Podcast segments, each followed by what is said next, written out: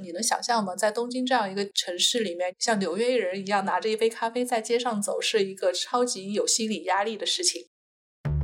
欢迎收听《现在进行时》，这是一档由未来预想图推出的播客，关注设计、城市、商业、文化，连接你的理想生活。推荐使用小宇宙、苹果 Podcast、Spotify 订阅收听我们的节目。你也可以通过喜马拉雅、网易云音乐、荔枝等平台收听。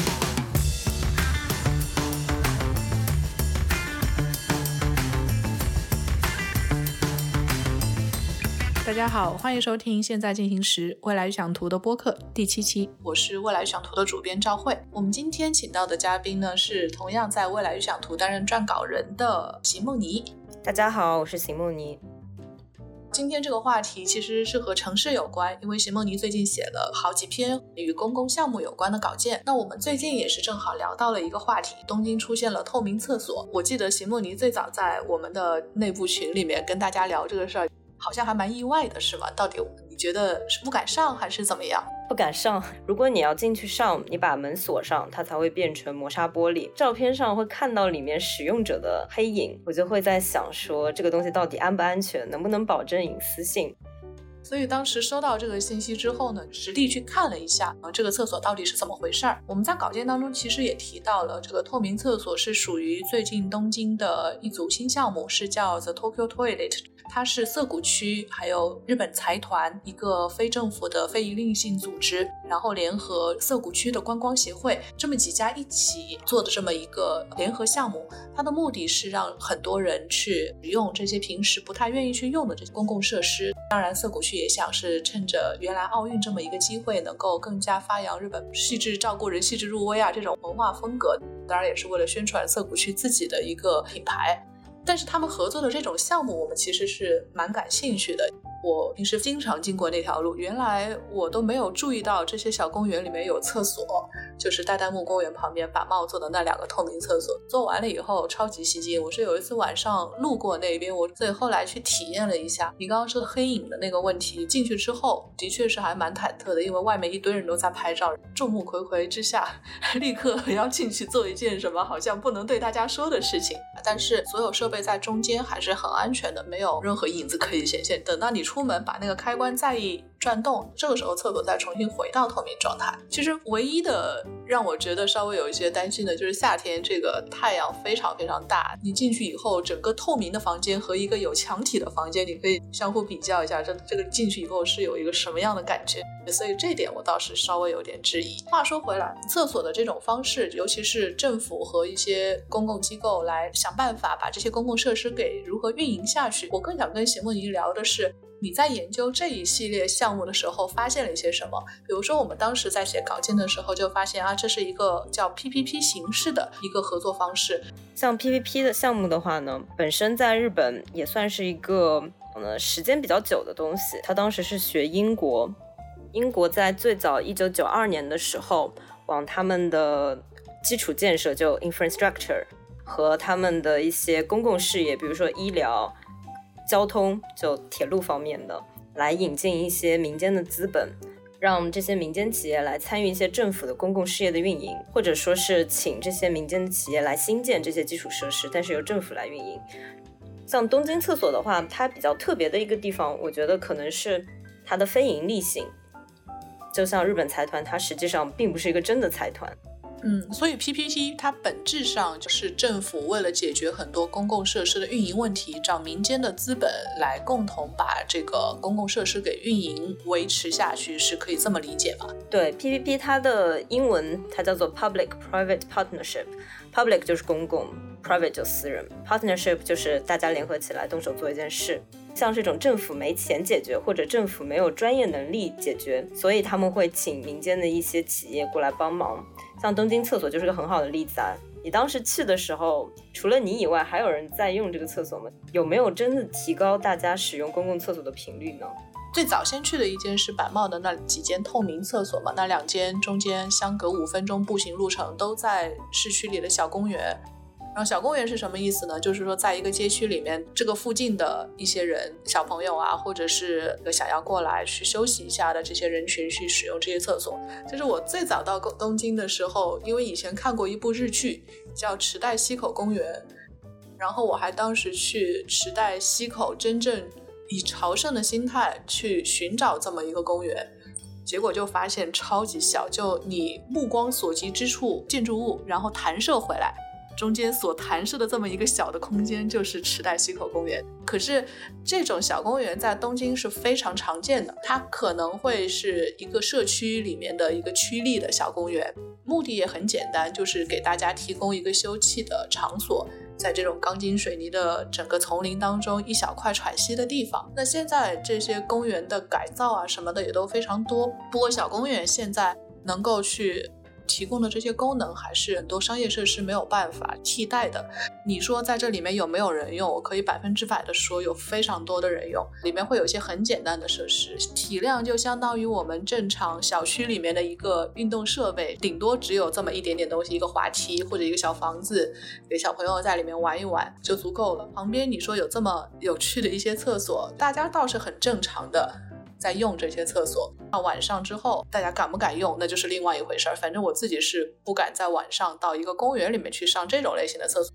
可是把帽设计的这样的一个透明厕所，有时候我路过的时候就能看到晚间它的使用率也是可以的。我会认为它是一个成功的构想。那你刚刚像说到，比如说政府他想要通过这种方式让这些项目能够持续的下去，我立刻就能理解他为什么做什么事儿哈。可是我比较想了解，说这种 PPP 的类型，它是要求合作方一定都是要有一些什么样的身份吗？还是说打开的谁都可以？有一定的要求，包括法律上他会说你必须要是一个法人，你的专业性肯定会影响你的竞标的结果，但同时你要符合政府对你的期待，要拿出一个他们觉得 OK 的方案。我觉得这个 PPP 的合作它主要分两种，一种就是竞标，然后另外一种政府主动找上门说，我希望你能帮我们做这件事情。但是目前我看到第二种比较少，基本上都是以竞标为主的。可能会因为存在一定争议哈，那像这种点子听起来好像可持续性啊，或者是执行的可能性都还蛮高的。那最早是谁替那些没钱的政府想出了一个比较好的解决方案？一九九二年的英国，当时有一个很倒霉的市长，他叫 John Major。当时伦敦他实际上有在进行一系列城市改造，然后这个人他发现政府并没有那么多钱，所以他就想到说。导入 PPP 这样一个机制，让更多民间的社会资本来参与这样一个公共事业。但是后来他发现，就是银行觉得这个风事情风险很高，就他们不可能单独就直接借钱给这些民间企业，政府就不得不参与，这样就形成了一个机制，叫 Private Finance Initiative，相当于是用私有的金融体系融资。其实我觉得他算是挺倒霉的，但是也有人认为说他做了非常好的事情，因为英国的国民医疗体系它是完全免费医疗的嘛，他们当时非常缺钱，但通过 PFI 收到了大概上亿的英镑来新建新的医院，所以对很多公共事业短时间来看它是有非常好的好处的。结果大概在二零一二年，就首相卡梅伦上台之后，PFI。遭受的质疑达到了最顶峰，这个 John Major 又不得不出来来收拾这些烂摊子。后来英国推出了一个 PF 二吧，就是为了改正原来 PFI 的一些问题。我现在主要还是以英国为例子来聊聊这个事儿。英国有一条地铁线叫做伊丽莎白线，而这条线非常倒霉，都那么倒霉啊！遇到这些事的都倒霉。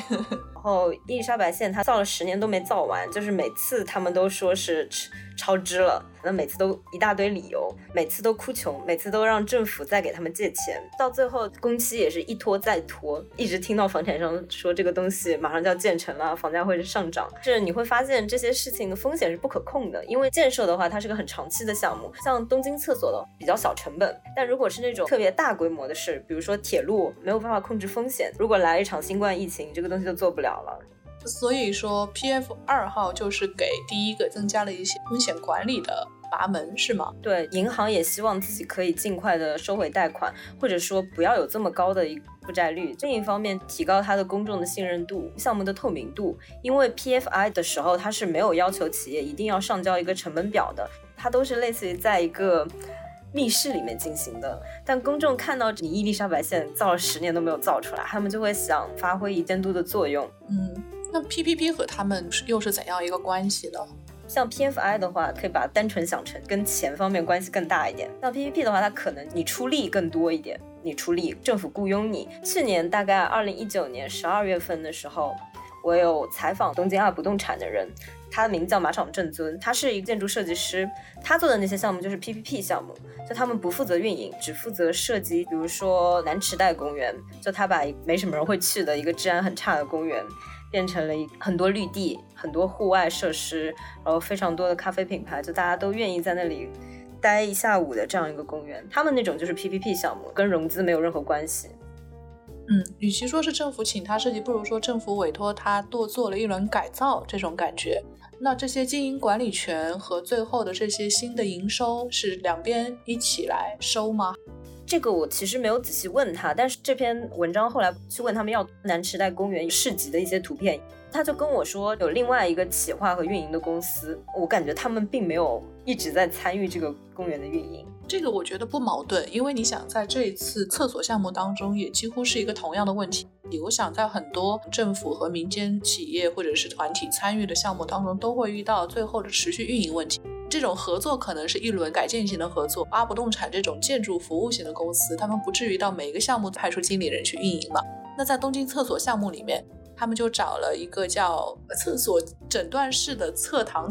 比如说他们会跟一些政府或者是所有者会跟他们说好，我们来帮你们把这个厕所重新给改建了。或者是说把里面的一些设施给维护更新好，我们也会负责以后的运营。只不过作为交换，我们是要把名字给放上去，就是叫厕所诊断室的侧堂，听起来超级高大上。就涩谷区政府嘛，对面就有一间，我当时还以为里面是真的是有什么特别高精尖的技术，后来去看了一些资料才发现啊，原来就是他们是为了展现给大家看，这是我们的运营的样板。他们这家叫 Amity 吧，在日本全国也都有非常多的厕所运。运营连锁，那在东京厕所项目里面呢，就是日本财团还有涩谷区政府，他们就把这个项目里面这十七所厕所的运营权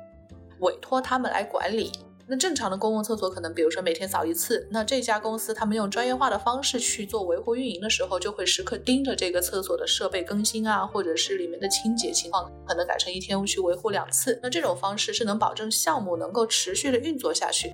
但你说他跟一开始大家做这么一个企划有没有关系？我觉得他们各自做分工，专业的人做专业的事，像厕所这个项目里面的设计师他们或者是建筑师，他们做自己在专业领域上的设计和升级工作。那 Toto 做，当然他也是赞助商了，他做的是设备的提供。那如果不是他，他们可能就要有人来出钱去采购设备。那之后服务和管理一直运营下去的话，那需要专门的运营公司来做。这种权利的分割还是有道理的。是我们的稿件后面有写到，基于 Manity 提供的诊断结果，日本财团涩谷区政府他会重新评估清扫方法和清扫费用，在官网上及时更新。那这样其实也起到了一个大家能够都看到的一个状态。当然，我觉得有质疑是一定的，因为即便现在在日本，我相信只要是出现了官家和民间合作的这种方式，它都会有人去质疑中间是否可能存在暗箱操作。我好奇的倒是这个项目比我以前想象中的要多多了。原先只是零散的看到这些事儿，包括你去采访马场正尊阿不动产的时候，还有之前是我听一个做城市规划的朋友在提到说，哎，最近这个 PPP 相关的项目提的人越来越多了，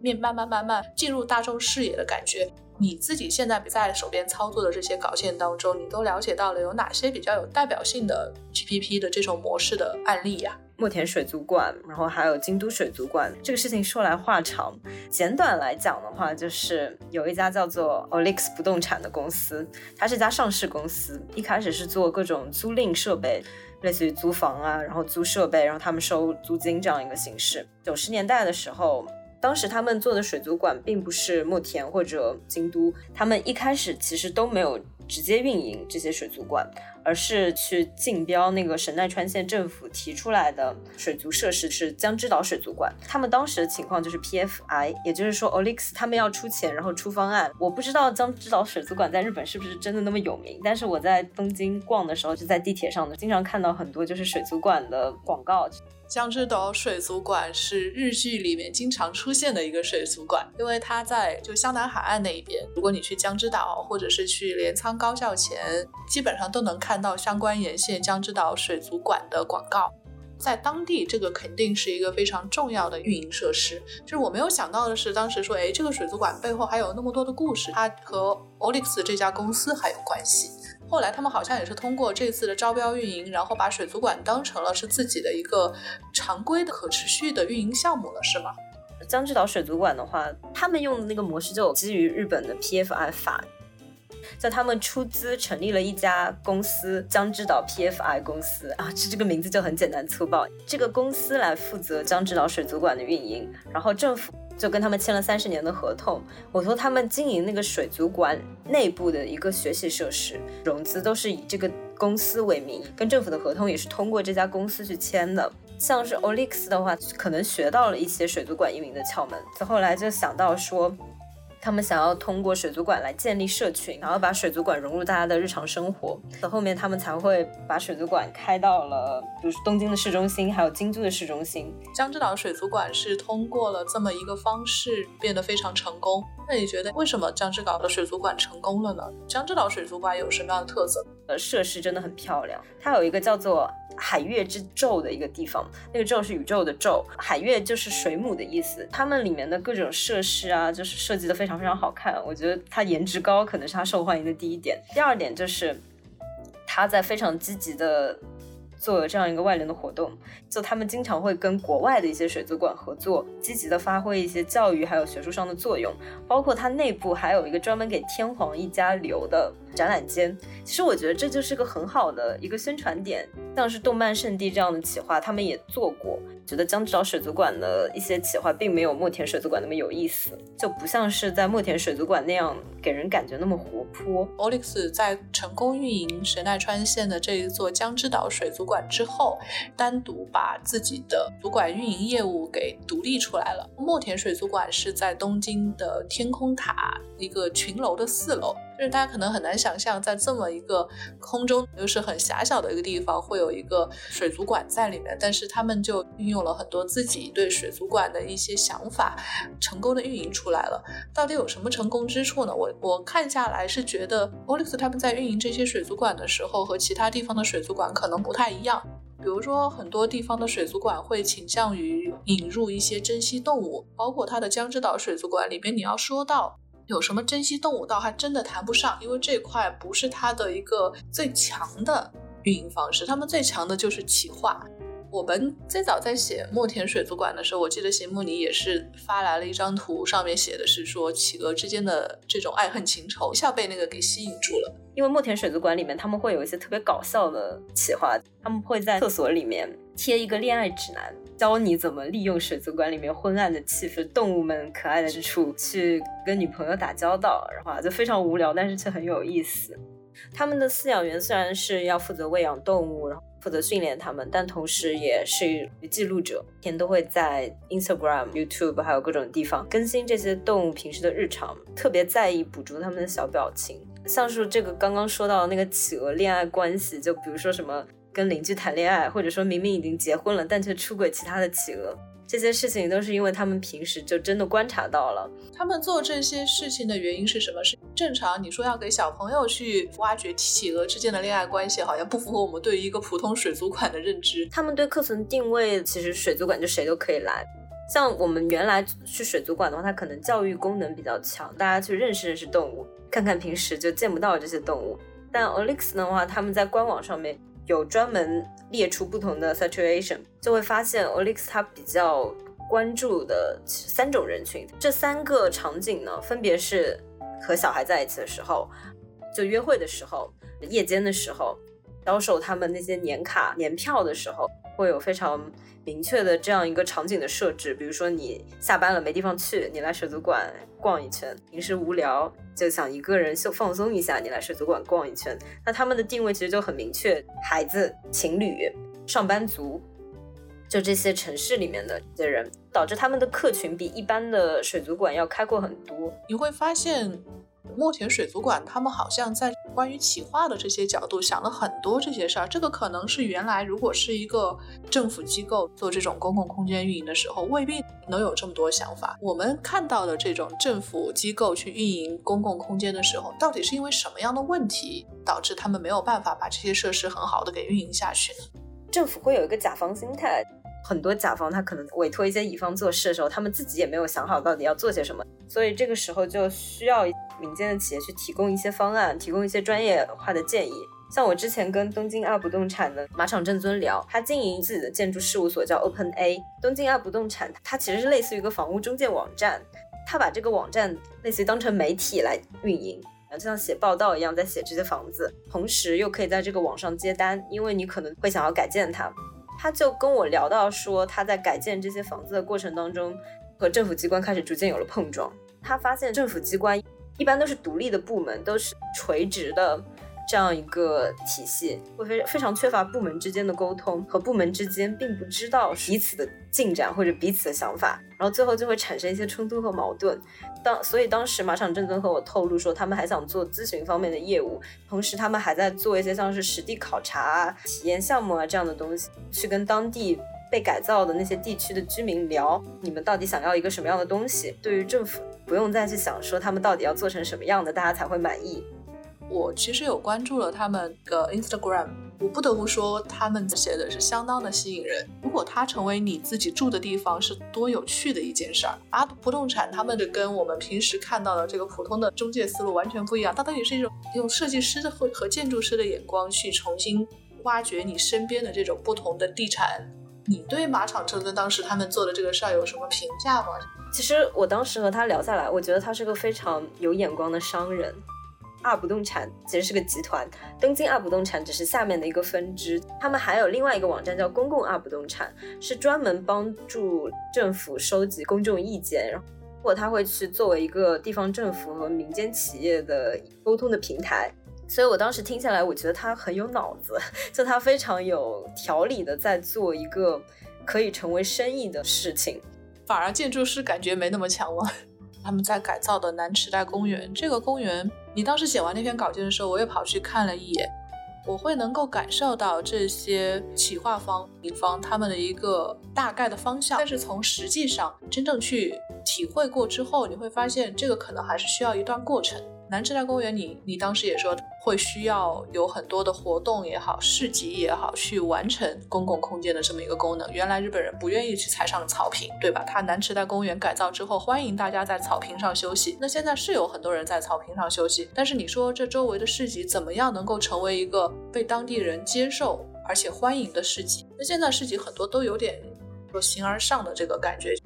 变成了一个，你说在国内可以用“小资”这个这个词，在日本这边就是有一点杂货化或者是什么所谓生活方式化的，它并非是一个大众的嗜好，而是一群想要引领某种生活方式的人所想要塑造的一个美好状态。这个就会有一个什么问题？模板化，它的。价格都是固定的，比如说一个盘子放在那边卖，这个是某一个设设计师做的一个什么样的盘子。但是你说真正这种类型的审美和这样的一种趋同化的倾向，它是不是当地的这些人都愿意时常去拜访一个商业形态呢？倒未必。所以说我当时去看的南池袋公园，实际上运作的时候还是比较寂寥的。当时你跟我讲过，说日本是一个其实没有什么特别多公共空间的地方。就我当时其实是有点惊讶的，因为我在写稿的时候并没有想到城城市形态可能对 PPP 项目，还有就是对公园形态的一个影响。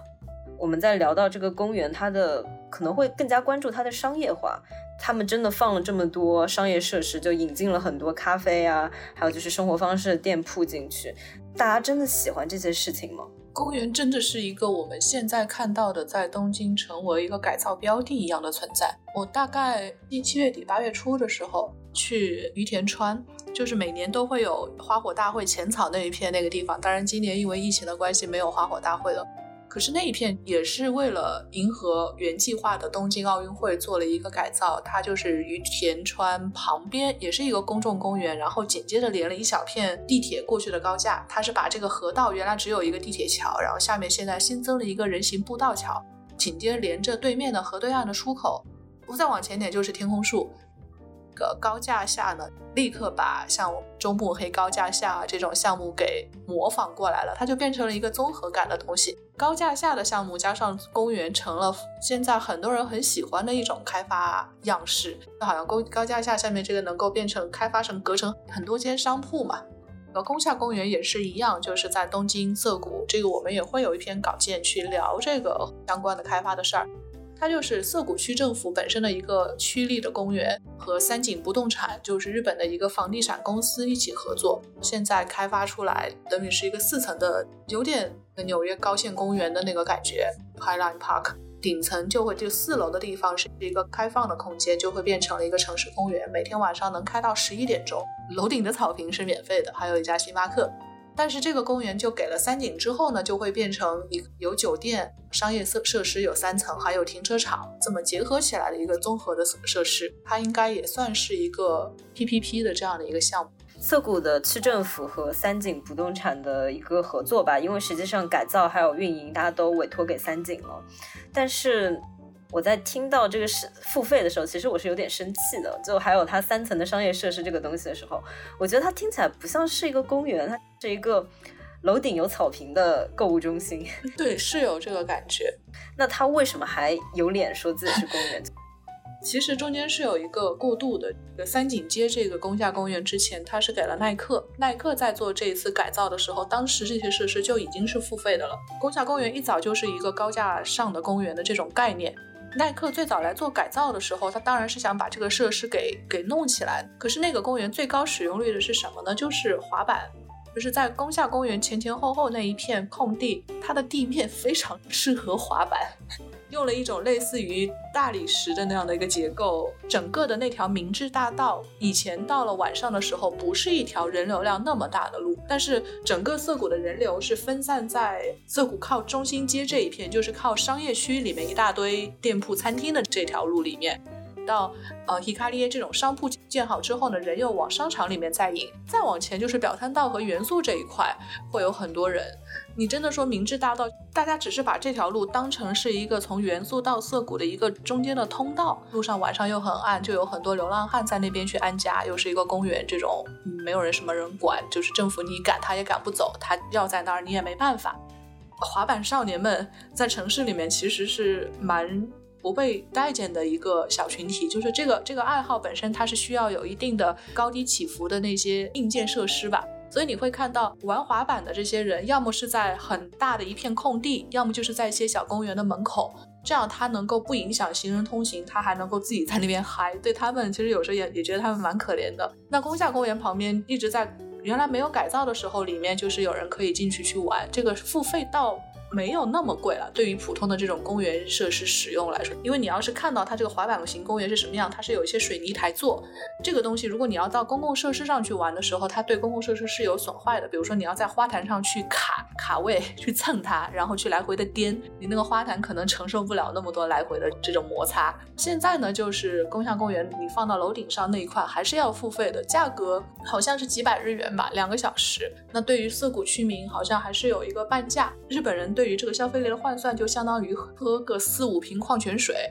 相对来说，这个价格就是比较合理的，你就不用去影响周围的居民。那一片又有了一定的商业开发。虽然大家对于公园本身的这种结构和样貌有争议，但是这个形态是一个延续性的形态。因为你想啊，在涩谷这么一个地区里面，再想插进来一个商场，已经非常非常不容易了。前一段时间开业的 Scramble，它已经是一个很很高体量的，大概。在涩谷已经算是一个高点，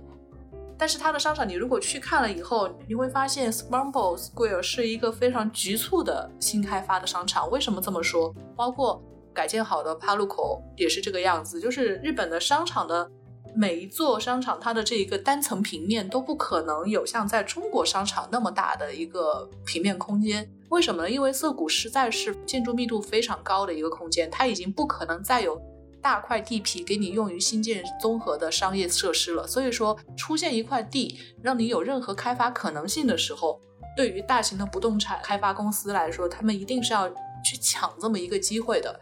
他们会不会觉得？屋顶的那些滑板少年会影响他们整个商业设施的气质，因为实际上像涩谷那块地方哦，它嗯就奢侈品啊，还有一些嗯高价的东西，其实还是蛮多的，就它不完全是一个年轻人的这样一个感觉。但是像宫下公园的话，他做这个东西感觉还要经过一层洗白，因为它原来还有就是各种流浪汉，就是那些不安全的因素在。就三井他们到底会怎么想做这个事情？我也很想问这个问题，所以我们现在正在联系三井做这个采访，也希望他们能接受我们的这一个采访。流浪汉在那边的生活都已经快要成行为艺术了，整个那一块也是黑漆漆，你晚上走到那边，你绝对不可能觉得那一块街区是一个安全的街区。就是我我自己去逛顶部的公园呢，就是我能够去理解这种设施为什么以这种状态去出现，我也相信它能够成为一种大家新的愿意去拜访的地方，理念上并不违和。滑板区、攀岩区、沙滩排球的那个沙滩区，这么几块是收费的，但是其他所有的地方都是免费的。它的草坪你可以躺，它旁边的坐着喝咖啡的小园子你可以自己进去。如果它的草 都长好了，它还是蛮舒服的一块。现在最大的问题是地皮上的草还可以，但是屋顶那一块还没有长好，后白天上去是超晒的。非常少有的在涩谷区域里面能够去歇歇脚的地方，有想法的把一些户外型的空间引入进来。就是我们正常在商场里面会觉得，天呐，我想坐一下都没有办法，但是在共享公园下面的这么一些商场区。尤其是在二层和三层外部的区域，它比如说一条通道，它已经设成了左手边就是商店这一块，右手边正常不是通道嘛？那正手右手边和那个栏杆结的那一块，它就完全变成了一个虽然不是公园，但是它把它变成了像公园一样的地方，就是有那种奇形怪状的石头椅啊，或者是一些长椅给你去休息。有设计感到了什什么程度？就是我看到已经有人开始端着电脑坐在那边，把它当成免费星巴克 在那边办公了。但是你要再深入去纠结的话，肯定会存在各种各样的问题。如果我们在普通街边某一个咖啡店买了一杯咖啡的话，你可以跟朋友靠在那个小台子上放一下你的咖啡杯，就这种靠一下的地方，东京非常的缺，就是我们没有一个能够让人去歇一个脚的地方。那你能想象吗？在东京这样一个城市里面，像纽约人一样拿着一杯咖啡在街上走，是一个超级有心理压力的事情，因为没有地方扔咖啡杯。这个倒确实，对。所以我举这个例子是为了说明什么？共享公园的那样的一个空间里面，你可以把垃圾带进去丢了，可以端着一杯咖啡去，在任何一个你想落脚的地方休息，但你想要丢掉的地方，很快就能丢掉它。所以我还是蛮感激这么一片地方出现。我刚刚忽然听到你说当成一个免费星巴克用这个事情，很多城市它实际上是没有一个免费的公共空间的，就很多公共空间它都是你不能说被资本侵占了吧，就它可能会各种形式变成一个盈利的空间，比如说像是收费自习室，像是之前东京 JR 东地铁的合作的一个像箱子一样，就是你可以在里面工作的这样一个收费的。空间有点像我们国内看到那种唱 KTV 的那种，平时放在街边那个样子。我觉得这个东西的出现有一定程度就要归功于，因为我们大家没有免费的公共空间。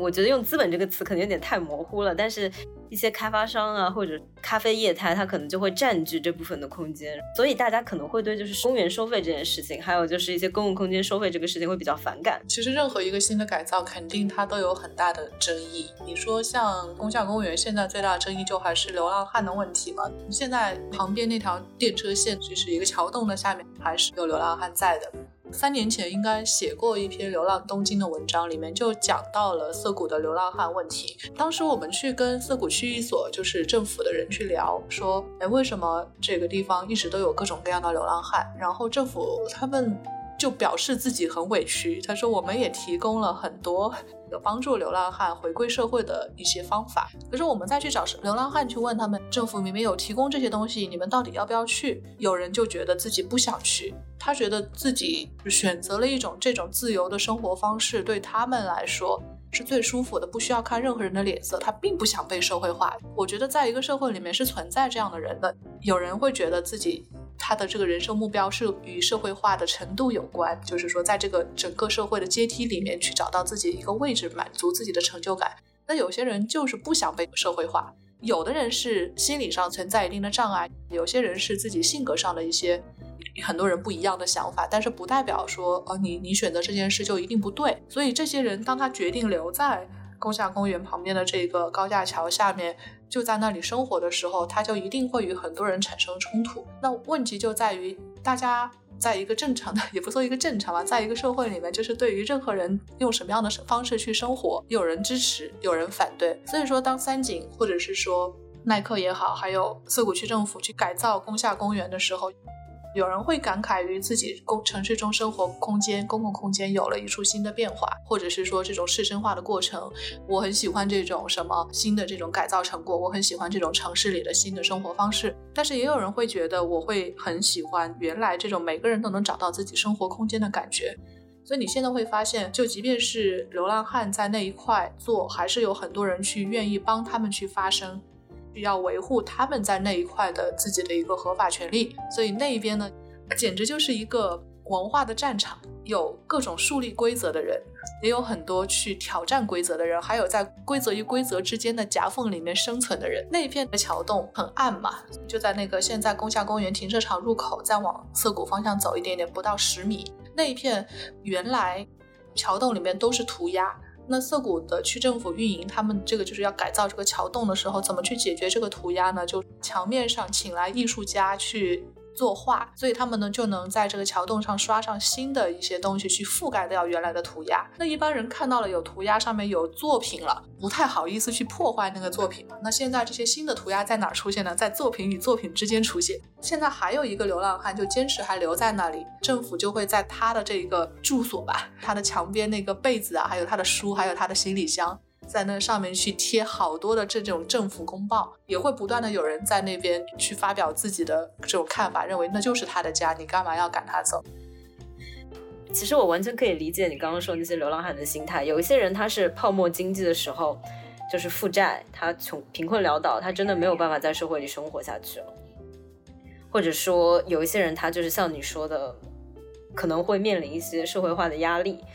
毕竟你在一个社会里的话，你肯定要关注别人的想法，然后要跟别人一起合作。对一些人来说，这可能是比较难的事情。但是我当时听到的时候，我可能会想说，那宫下公园在改造的时候，有没有对这些人想出一些办法？就这个事情，可能不光是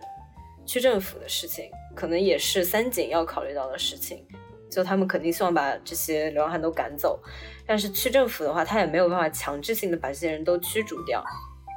嗯，其实你刚刚说到有一个我还蛮在意的，就是说你觉得三井要做这件事，我倒觉得这个未必是三井的责任去解决一个社会问题，除非是这个开发过程中他自己本身与这个社会问题的延续的这个人产生了一些矛盾。但我现在看来，产生最大矛盾的不是三井，而是涩谷区政府，他们才是这个这个最原始的甲方啊，对不对？三井只是乙方。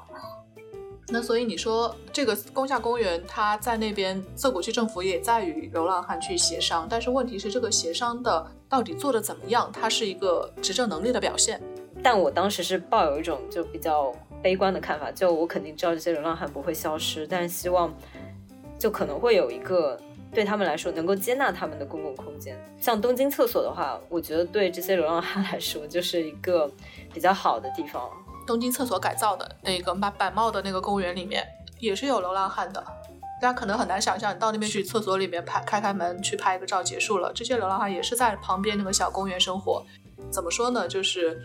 观察到的流浪汉数量比这个厕所项目改造之后的流浪汉数量要减少。人的行为是相互的嘛？就当他发现这个地方成为一个被大家关注的地方的时候，未必是政府或者是某些项目驱逐了他们，而是这个时候他就会选择离开，因为那对他来说不再是一个庇护的安全的地方了。在聊到这些流浪汉的时候，我在想，其实大家也需要更新一下对流浪汉的定义，就可能他们是一群租不起房的人，或者说是。并不单纯是为了自由的生活方式，就因为这些地方并没有保障性的住房，或者说他们自己本身的收入不足以撑就是租金，所以他们就只能到外面生活。在看到像东京厕所这么大家关注的一个项目，这么光鲜亮丽的一个项目的时候，他们会自动的离开，就并不想被关注。嗯，我更愿意用用一个相对客观的态度去看这件事。我不排除大家会同情也好，或者是感慨很多很多的东西。但是我既不是一个市生化的推崇者，我也不是一个纯粹的对流浪汉纯粹生活方式这个认同感的一个鼓吹者。我居于这个中间地带，因为流浪汉他有选择自己生活这个权利是毋庸置疑的。但是我们不能因为说啊他想要这么生活，所以他就一定是有道理的。对，而且从一个个人的角度来说，你的担心可能是不能改变什么。我个人比较崇信那种群体的力量。你个人担心，你个人同情是改变不了什么的。就你要让更多的人担心，更多人去同情，然后你去推动一个类似于纠错机制或者一个反馈机制这样的发生，会让很多事情变得好很多。你说的阿不动产做的那些事儿也好，是说这个东京厕所项目也好，它一定是对于这种。在城市公共问题上的解决方式提出了一种新的解决方案，它这很多东西是可预见的，是需要被讨论的，没有必要说这个事儿，这个厕所项目有多么好，我们就一味的去推崇它，也不至于。但是说看到它好的经验上的地方，然后看到它不足的需要人注意的地方，这个是我们正常去观察 某一个新项目的一个方式。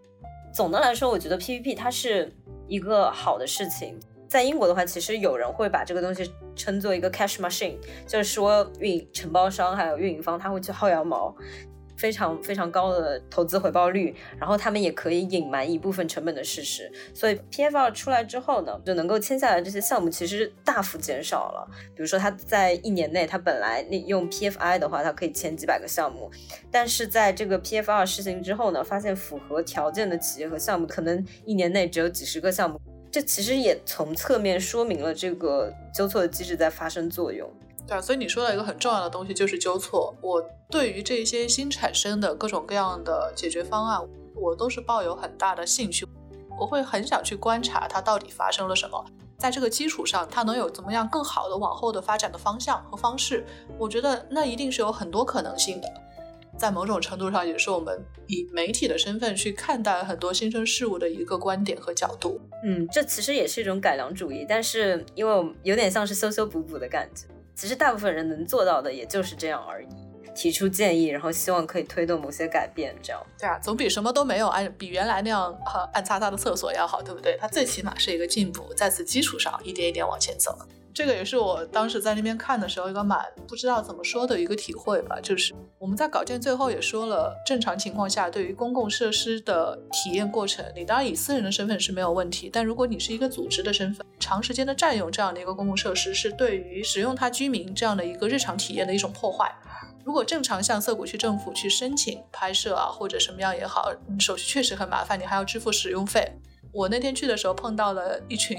来自国内的媒体的同行，他们在去拍的时候，确实是占用了蛮长的一段时间，在那边反复拍一个进出的这么一个动作。反过来也提醒我们的更多希想要去体验这种新型方式的同行也好，或者是说个人也好，大家可以体验，也可以去有各种各样自己的讨论。但是相对来说，公共的一个环境还是需要我们每个人去多注意一些，多去维护。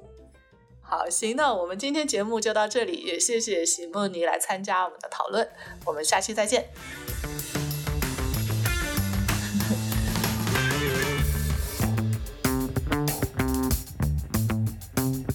本期现在进行时就到这里，谢谢你的收听。你可以在小宇宙、苹果 Podcast、Spotify、喜马拉雅、网易云音乐、荔枝等平台持续订阅我们的节目。我们下期见。